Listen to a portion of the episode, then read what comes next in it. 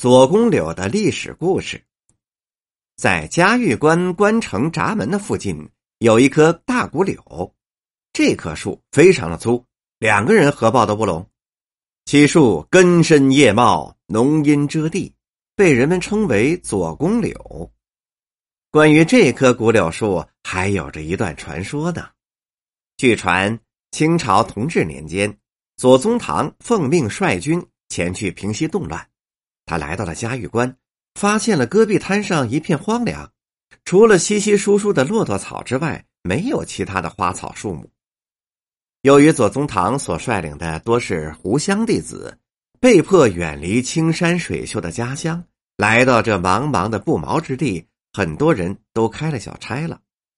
左宗棠为了稳定军心，立即采取了一系列的措施，命令全体将士加宽道路。并在路旁大量的植树，他还要求将士兵保证树木的成活率。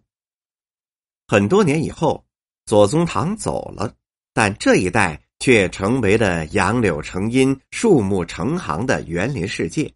后来，有个文人曾经在一棵柳树上刻了一首诗：“大将筹边未肯还，湖湘子弟满天山。”新栽杨柳三千里，引得春风度玉关。由于嘉峪关关城附近的这棵古柳就是当年左宗棠命人栽的，因此又被称为左公柳。